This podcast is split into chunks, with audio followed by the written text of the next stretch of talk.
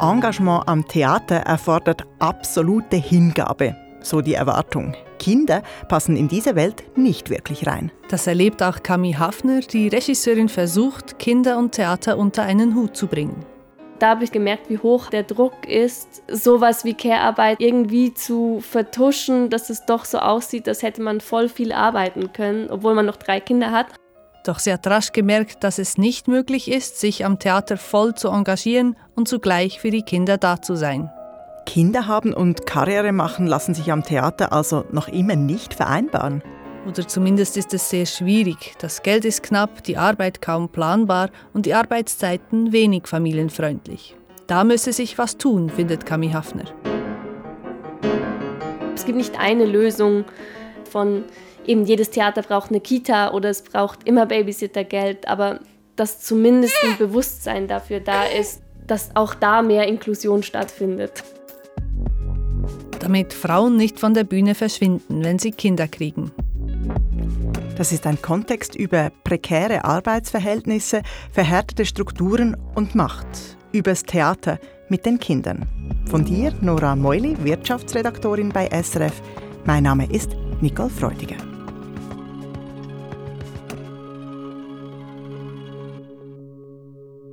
Nora, du hast für die Sendung mit vielen theaterschaffenden Eltern gesprochen. Fürs Interview hast du dir Camille Hafner ausgesucht. Warum gerade sie? Weil sie aus eigener Erfahrung berichtet und sich in ihrer Kunst auch mit dem Thema Familienarbeit befasst, weil sie als Regisseurin, also als Frau in der klaren Minderheit ist und aber auch einfach, weil sie eine der wenigen ist, die überhaupt bereit waren, mir ein Interview zu geben. Die anderen wollten nicht. Warum nicht? Weil viele Schauspielerinnen Angst haben, sich dazu zu äußern. Eine Schauspielerin hat mir gesagt, dass es schon ein Nachteil sein kann, als Feministin zu gelten, die eben auch mal den Mund aufmacht und etwas einfordert. Und man ist ja darauf angewiesen, wieder engagiert zu werden. In der Kunst sind die meisten dankbar dafür, überhaupt als Künstlerinnen und Künstler tätig sein zu dürfen, und diese Dankbarkeit wird auch so eingefordert. Darum wollen die wenigsten öffentlich Klartext sprechen. Und nur damit wir uns richtig verstehen, ich habe mit unglaublich starken Frauen gesprochen, die auch sehr dezidierte Meinungen haben. Es herrscht ein Klima der Angst, wie ich es noch selten angetroffen habe. Gami Hafner aber hat sich entschieden, dir ein Interview zu geben. Warum das? Weil sie sagt, drei Kinder können sie eh nicht mehr verstecken. Entweder man engagiere sie so, also mit Kindern, oder dann halt nicht. Dazu hatte sie ein Schlüsselerlebnis. Sie hatte einen Vertrag schon fast in der Tasche. Alles war organisiert für die Probenzeit, also eine temporäre Wohnung am Arbeitsort für die Kinder und ihren Mann, der dann zu den Kindern geschaut hätte. Als dann der Auftraggeber herausgefunden hat, dass sie kleine Kinder hat, habe er ihr gesagt, das gehe nicht. Da sei ja kein Verlass auf sie, sie könnte ja jederzeit plötzlich ausfallen. Da hat sie beschlossen, das von Anfang an jeweils zu kommunizieren, auch damit sich endlich etwas ändert. Mhm. Erzähl mir mehr von dieser Gami Hafner. Sie ist 33, lebt mit ihrer Familie in Winterthur und hat gerade ihr drittes Kind bekommen. Wir sind gerade am, am Starten zu dritt, was manchmal herausfordernd, aber grundsätzlich sehr schön ist. Mhm. Also das Baby ist wirklich noch ganz klein. Ja, das Baby war auch während des ganzen Gesprächs im Tragtuch mit dabei. Man hört es immer mal wieder. Sie hat mir dann erzählt, wie sich ihre Arbeit verändert hat, seit sie Kinder hat. Mit den Kindern verstärkt sich schon dann das Gefühl von, wozu mache ich das? Die Prioritäten verändern sich und zwar mehr, als sie erwartet habe. Sich nicht unterkriegen lassen, finde ich schwieriger mit den Kindern, weil die Zeit wertvoller wird und man dann irgendwie mehr denkt, ah, das ist jetzt Zeit, die ich nicht mit den Kindern verbringe, dann will ich, dass dabei was rausspringt. Also sei es kreativ oder immerhin finanziell. So, das steigert so den Druck auf die, auf die Zeit. Wie war das denn, bevor sie Kinder hatte? Sie hat ihr erstes Kind noch während des Regiestudiums bekommen, also fast am Ende. 2019 war das. Das heißt, sie kennt den Regiealltag ohne Kinder gar nicht?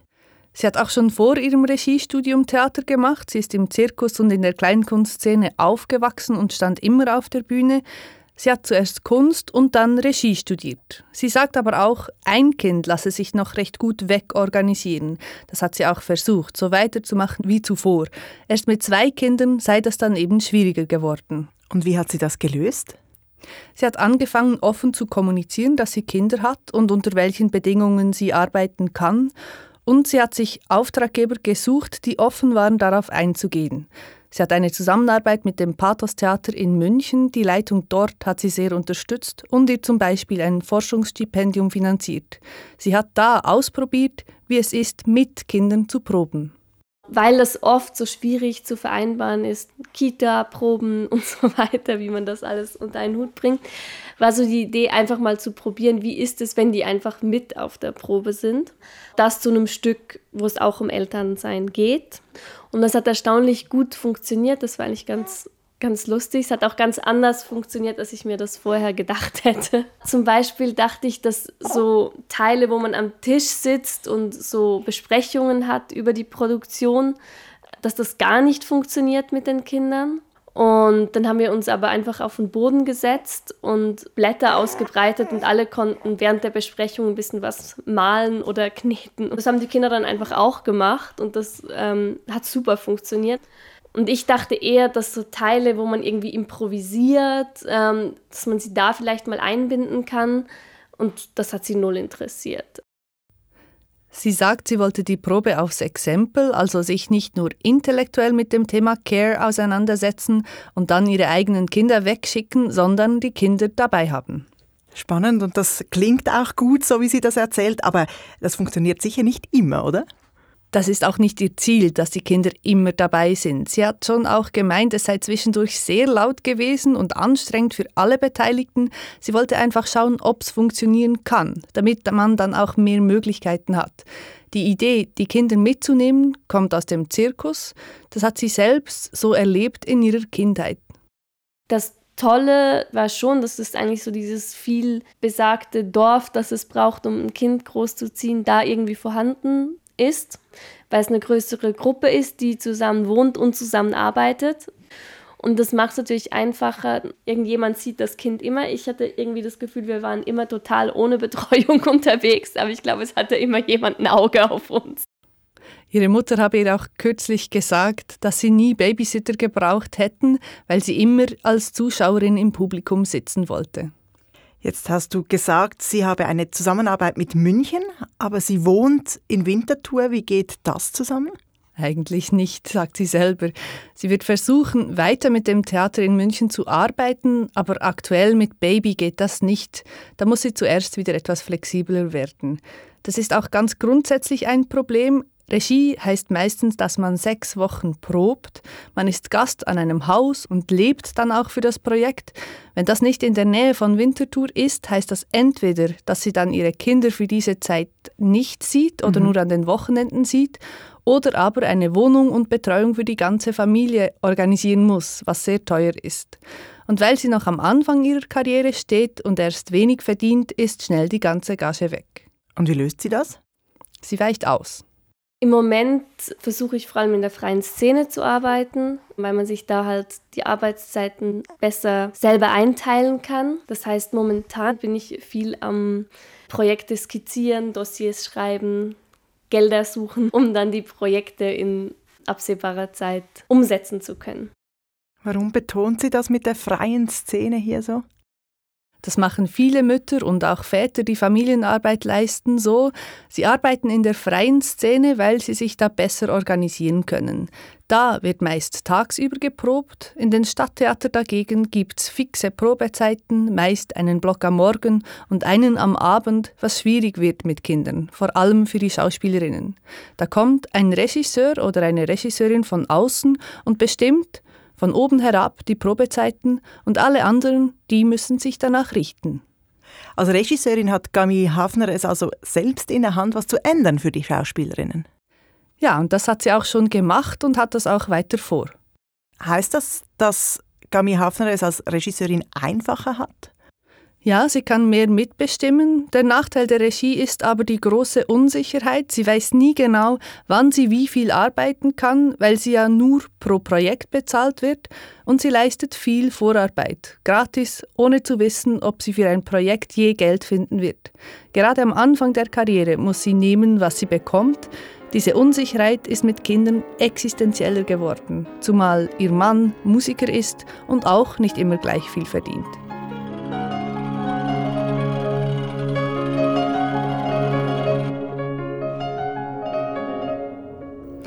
Die Vereinbarkeit von Familie und Beruf, da hat sich ja in vielen Branchen etwas getan in den letzten Jahren. Es ist für Eltern einfacher geworden, auch anspruchsvolle Jobs zu machen. Im Theater scheint sich das aber nur langsam zu verändern. Wieso das? Mit dieser Frage bin ich zu Andrea Zimmermann gegangen. Sie forscht an der Universität Bern zu Geschlechterverhältnissen in Kulturbetrieben. Sie sagt, dass das Selbstverständnis in der Kulturbranche nach wie vor nicht mit Familienarbeit vereinbar sei. Na, insgesamt ist sozusagen künstlerische Arbeit eine Arbeit, die kaum vereinbar gedacht wird mit Familie oder mit überhaupt anderen Dingen im Leben, die ähnlich wichtig sind wie die Kunst. Das ist dieses Bild des Genies, das da immer noch im Hintergrund steht und das eben so funktioniert, dass es eine Person ist, die ausschließlich für die Kunst und die Kultur brennt und im Zweifelsfall auch mal nicht essen muss und nicht schlafen muss, weil einfach die Kunst so drängt, dass nichts anderes mehr Platz hat. Und mit einer solchen Person kann man sich vorstellen, ist es einfach sehr schwer, so etwas wie einen Familienalltag zu leben. Und das Leben im Theater, das ist dann die Familie. Das ist sozusagen äh, die Familie, die sich neu gesucht wird als Wahlfamilie und keine eigene Familie oder keine anderen Sorgeverpflichtungen im Privatleben. Dieses Privatleben löst sich quasi auf in diesen Familienbetrieb, in diesen Theaterbetrieb rein. Was dazu führt, dass wir gerade in der Schweiz die Situation haben, dass vor allem Künstlerinnen, bei Künstlern gehen wir ja gar nicht davon aus, dass Kinder irgendwie eine Rolle spielen, aber gerade bei Künstlerinnen sehen wir, dass die ihre Kinder unsichtbar machen. So wie das Gami Hafner auch gemacht hat bei ihrem ersten Kind. Wegorganisiert, hat sie dem gesagt. Jetzt höre ich aber da auch noch gerade in der Schweiz, sagt die Forscherin. Ist das denn besonders in der Schweiz ein Problem? In der Schweiz ist der Anspruch an Mütter, für ihre Kinder da zu sein, voll da zu sein, besonders verbreitet. Das zeigen neuere sozialwissenschaftliche Umfragen. Das heißt, sich als Mutter voll im Beruf zu engagieren, entspricht überhaupt nicht der Normvorstellung. Entsprechend übernehmen Mütter mehr Familienarbeit. Darum sind es auch vor allem Mütter, die wegen der fehlenden Vereinbarkeit beruflich zurückstehen. Dazu kommt, dass Kinderbetreuung als Privatsache und nicht als öffentliche Aufgabe angesehen wird. Das sind aber gesamtgesellschaftliche Probleme, oder? Und beim Theater kommen einfach zusätzliche Faktoren dazu. Forscherin Andrea Zimmermann hat schon einiges angesprochen, Selbstaufopferung, das Theater als Ersatzfamilie. Gibt es da noch mehr? Für Frauen im Theater kommt erschwerend dazu, dass es für sie ab einem gewissen Alter, so mit 40, weniger Rollen gibt und sie darum häufig nicht mehr genug Arbeit haben. Auch darum, also nicht nur wegen der Vereinbarkeitsfrage, beginnen sich viele Schauspielerinnen früh ein zweites Standbein aufzubauen, machen eine Weiterbildung zur Theaterpädagogin oder zur Sprech- oder Auftrittstrainerin. Bereits Ende 20 beginnen sich viele Frauen solche Gedanken zu machen. Das zeigt die Forschung von Zimmermann. In einer Phase, in der sich die Männer noch voll auf die Karriere konzentrieren. Und dann gibt es auch noch offen ausgesprochene Diskriminierung. Andrea Zimmermann erzählt von einer Mutter, der gesagt wurde, sie sei in ihrer Kunst beschädigt. In dem Moment, wo eine Frau Mutter geworden ist, wurde ihr nachgesagt, sie sei eben jetzt zu weich, sie könne eben nicht mehr sozusagen diese Härte aufbringen, sich ausschließlich in diesen künstlerischen Prozess zu werfen, sondern sei zu durchlässig für anderes in ihrem Leben geworden. Das würde man auch körperlich sehen. Das ist natürlich etwas, was Frauen aus diesem Feld wie rausnimmt dann. Diskriminierung gibt es aber auch noch handfester, nämlich dass Frauen in der Schwangerschaft ihren Job verlieren. Aber Kündigung in der Schwangerschaft, das ist widerrechtlich, oder? Jein, oft ist es eher so, dass es vom Zeitplan her nicht aufgeht, weil der Geburtstermin mitten in der Aufführungszeit liegt. Aber es gibt auch vorgeschobene künstlerische Gründe, zum Beispiel, dass man die Rolle nicht umschreiben könne, ein schwangerer Körper nicht ins Stück passe. Das kann ich jetzt bis zu einem gewissen Grad nachvollziehen. Wenn Julia ihren Romeo plötzlich hochschwanger anschmachtet, das verändert dann das Stück schon. Stimmt. Die Frage ist einfach, ob man dann nicht eine andere Rolle oder sonst eine Stelle in der Produktion für Schwangere findet. Das ist gerade bei den knappen Theaterbudgets aber oft tatsächlich schwierig. Und wehren sich denn die Frauen gar nicht? Du hast ja vorher von der Angst gesprochen.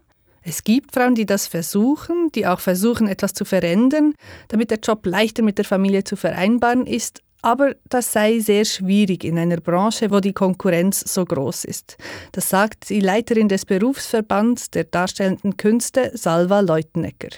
Die Künstlerinnen, die sich wehren und die etwas einfordern, ja, also die, die werden halt irgendwie bei nächster Gelegenheit vielleicht nicht mehr verlängert, oder? Natürlich immer unter dem Deckmantel der Kunst. Also es sind immer künstlerische Gründe, warum man ihnen kündigt, nicht verlängert. Weißt du, es ist wichtig, dass du deine Karriere planst, du musst mal einen Wechsel machen, du musst deinen Horizont erweitern. Das ist eine Chance für dich. Niemand gibt zu, dass eine Frau gekündigt wird, weil sie vielleicht gewisse Ansprüche hat, um die Vereinbarkeit von Familie und Beruf auf die Reihe zu kriegen. Nachzuweisen, was der eigentliche Grund für die Kündigung ist, ist fast unmöglich. Und dann geht es ja eben meistens um eine Nichtverlängerung eines befristeten Arbeitsverhältnisses. Da kann man sich sowieso nicht wehren. Den Häusern steht es frei, in der nächsten Saison jemand anderen zu engagieren. Mütter werden also aus der Theaterwelt rausgedrängt. Zum Teil ja, oder sie sind einfach nicht bereit, so zu arbeiten und in dem Ausmaß verfügbar zu sein. Das kritisiert Kami Hafner. Sie findet, es sei ein Problem, wenn die Perspektive der Mütter fehle. Ich finde es extrem schade, weil ich bei mir selber merke, dass meine Weltsicht eine andere ist, seit ich Kinder habe und diese ganzen Care-Themen um mich habe. Und dass halt viele Kunstbereiche, aber ich kann es jetzt vor allem vom Theater her sagen, sehr darauf ausgerichtet sind, dass man möglichst unabhängig ist, finanziell wie von anderen Menschen, damit man diesen Beruf rein arbeitszeitlich und finanziell und so weiter ausüben kann. Und das finde ich halt extrem schade, weil ich schon auch glaube, dass das auch die Inhalte dann betrifft, wenn jetzt mal ganz hart gesagt nur Leute Kunst machen können, die sich nicht um andere kümmern müssen. Sie selber tut genau das. Sie macht die Care-Arbeit zum Inhalt ihres neuen Stücks kümmern. Sie hat mir einen Ausschnitt aus ihrem Stück geschickt. Ich finde den Schlüssel nicht. Ich hab Läuse. Ich gehe in den Keller. Hol eine Dose Ravioli. Du sollst dich doch nicht bücken. Das Blumenwasser stinkt. Ich hab mich ein Leben lang gebückt. Manchmal redest du, als wärst du schon tot. Manchmal fühle ich mich auch so. Nicht vor dem Kind. Ich liebe dich. Nicht vor mir. Das Blumenwasser stinkt. Ja, fragmentarisch das Ganze und ich höre die Care-Arbeit da noch nicht so richtig raus. Worum geht's? Der Text zum Stück ist von der Schweizer Autorin Julia Weber, ebenfalls zweifache Mutter, die sich in ihrem letzten Roman auch intensiv mit dem Thema Mutterwerden als Künstlerin befasst hat. Es kommen darin drei Personen vor, zwei Frauen und ein Mann. Das könnten eine Mutter, ihre Tochter und ihr Partner sein. Wer sich um wen kümmert, ist nicht klar definiert. Das wechselt von Szene zu Szene. Vieles wird improvisiert. Jede Aufführung ist anders, wie es auch im Care-Alltag der Fall ist. Die Idee ist, dass es verschiedene kurze Szenen gibt, die immer wieder anders, also vom Text her gleich, aber immer wieder anders gespielt werden und sich auch die Verhältnisse verschieben, von wer gerade von wem betreut wird. Je nach Lebensphase verschieben sich die Care-Bedürfnisse. Dann betreut die Tochter die Mutter je nachdem, wie es sich dann eigentlich ähm, improvisatorisch ergibt. Auch so mit dem Gedanken, dass Care-Arbeit kein linearer Prozess in dem Sinne ist, sondern es immer wieder von vorne anfängt und nicht so nach Höhepunkten und einem Ende oder so hinstrebt. Genau. Kami Hafner wünscht sich mehr Sichtbarkeit für diese Arbeit, die zwar schön, oft aber auch überfordernd sei.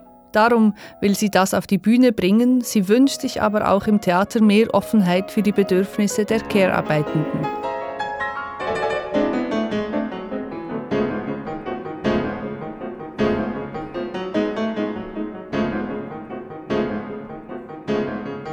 Die Stimme von Menschen mit Kindern soll besser gehört werden. Mit dieser Forderung, nehme ich an, ist Gami Hafner nicht allein. Ist sie nicht? Nein, es gibt Theaterschaffende, die sich zu organisieren beginnen. Es gibt verschiedene Netzwerke wie Art and Care und Female Act. Das Bewusstsein dafür, dass viele Mütter in der Theaterwelt ähnliche Probleme haben, steigt. Das sagt auch die Geschlechterforscherin Andrea Zimmermann und zitiert eine Schauspielerin. Und dann saßen wir zusammen und haben erstmal festgestellt, das ist ja gar nicht nur mein Problem. Das ist ja überhaupt nicht nur eine individuelle Schieflage, sondern fast alle, die jetzt hier am Tisch sitzen, haben die gleichen Schwierigkeiten mit dieser Frage der Vereinbarkeit. Kommt etwas spät, diese Einsicht, nicht? Ja, aber der wichtige erste Schritt, dass man überhaupt mal merkt, dass es kein individuelles Problem ist um sich dann eben organisieren zu können und zum Beispiel mit Hilfe der Kulturpolitik Druck auszuüben. Eine Forderung von Female Act ist zum Beispiel, dass Babysitter und Nannies in den Abendproben mitfinanziert werden. Sie haben dazu einen Kalkulator lanciert. Da kann man ausrechnen, was die Kinderbetreuung während den Abendproben und Aufführungen kostet, damit das in Projekten mitbudgetiert wird. Denn wenn man das alles extern organisieren muss, dann kostet das häufig so viel, dass die Hälfte des Lohns draufgeht. Wenn wir gerade von der Kulturpolitik sprechen, viele Stadttheater und auch Projekte in der freien Szene, die werden ja von der öffentlichen Hand mitfinanziert. Gibt es da Druck? Den Druck gibt's. Das Problem ist aber, dass die Vereinbarkeit kostet. Die Politik muss dann auch Hand bieten, das mitzutragen. In einer idealen Welt würden zum Beispiel die wichtigsten Rollen doppelt besetzt. Aber das heißt dann auch doppelte Personalkosten für diese Besetzungen. Das ist sehr teuer. Aber es gibt mehr Frauen in Leitungspositionen als noch vor ein paar Jahren, Intendanzen im Jobsharing und auch mehr Teilzeitpensen. Alles wohl auch aufgrund von gesellschaftlichem Druck. Die Einsicht, dass Diversität wertvoll wäre, ist also weit verbreitet. Wie sehr sie sich dann in der Arbeitspraxis zeigt, ist aber eine andere Frage. Das wäre gerade meine Frage. Folgen dieser Einsicht auch Taten?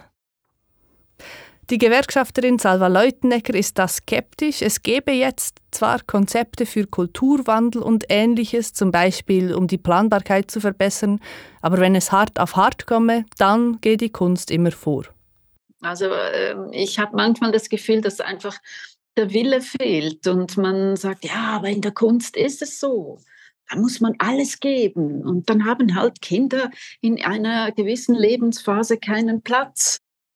Das sagt die Gewerkschafterin. Ist das Bild tatsächlich so düster? Es gibt durchaus Theater, die etwas verändert haben, zum Beispiel das Theater Luzern. Spannend ist, dass da mit Katja Langenbach eine Frau Schauspieldirektorin ist, die eine ähnliche Geschichte hat wie Kami Hafner. Sie war früher auch Regisseurin und hat zwei Kinder und ist fast zeitgleich mit der Geburt ihres ersten Kindes von Deutschland in die Schweiz gezogen. Sie sagt, es sei schwierig gewesen. Ich habe mich erstmal sehr, sehr, sehr abgestrampelt die Betreuungssituation hier war schlechter als in Deutschland und sie habe erstmal die ganze Familie eingespannt. Sie habe die Einsätze am Theater zurückgefahren und versucht, Projekte in der Region zu machen. Und das war aber eine Zerreißprobe, ähm, die, äh, ja, die sich wirklich gewaschen hatte. Und äh, das ist immer wieder äh, bis heute so dass ich in Situationen in Engpässe komme, wo ich wirklich nicht weiß, äh, wie ich das lösen soll und ähm, dass natürlich die eigene Substanz sehr stark angreift. Sie hat mir auch erzählt, dass sie vor kurzem ein Treffen hatte mit ehemaligen von der Schauspielschule und wie wenige der Frauen in der Branche geblieben sind. Katja Langenbach ist geblieben und sie hat zusätzlich auch noch Karriere gemacht. Und weil sie die Situation selber kennt, will sie jetzt etwas ändern. Was macht das Theater Luzern anders? Sie sagt, das Wichtigste sei überhaupt erstmal zuzuhören, was die Bedürfnisse der Belegschaft sind. Schon das sei keine Selbstverständlichkeit im hierarchischen Theaterbetrieb. Geprobt wird nur noch tagsüber und es gibt eine langfristige Planung. Alle Regieteams sind angehalten, möglichst früh zu bestimmen, wer wann wie eingesetzt wird, diese Planbarkeit ist für Eltern zentral. Und Eltern haben neu ein Anrecht darauf, ihre Pensen zu reduzieren. Geht das denn überhaupt? Theoretisch ja, die Mütter und Väter machen einfach ein, zwei Stücke weniger pro Jahr, aber bei den tiefen Löhnen muss man sich das dann auch noch leisten können. Das stimme, sagt auch Katja Langenbach, sie versuche aber gemeinsam mit den Ensemblemitgliedern Lösungen zu finden für jegliche Formen von Care-Arbeit. Wir hatten jetzt äh, im Ensemble einen Fall ähm, einer sehr schwerkranken Mutter, die gepflegt werden musste ähm, über Jahre von einem Ensemblemitglied. Das ist dasselbe in Grün. Also das ist auch ähm, eben deshalb würde ich das weiterfassen als Care-Arbeit. Und wir haben auch da eine Lösung gefunden und für diesen Spieler geschaut, dass wir in bestimmten Phasen ihn rausnehmen und ähm, ja immer im Gespräch bleiben da äh, und Lösungen finden. Das Theater Luzern versucht also, diese Care-Arbeit möglich zu machen. Ist es da ein Einzelfall? Katja Langenbach sagt, dass sich auch an anderen Häusern etwas tue. Ich glaube, wenn wir die Strukturen ändern, dann ähm, und, und eben auch die externen Menschen, die zu uns kommen, ähm, mitbekommen, dass wir hier eine andere Arbeitspraxis haben, das spricht sich herum und das äh, steckt hoffentlich an.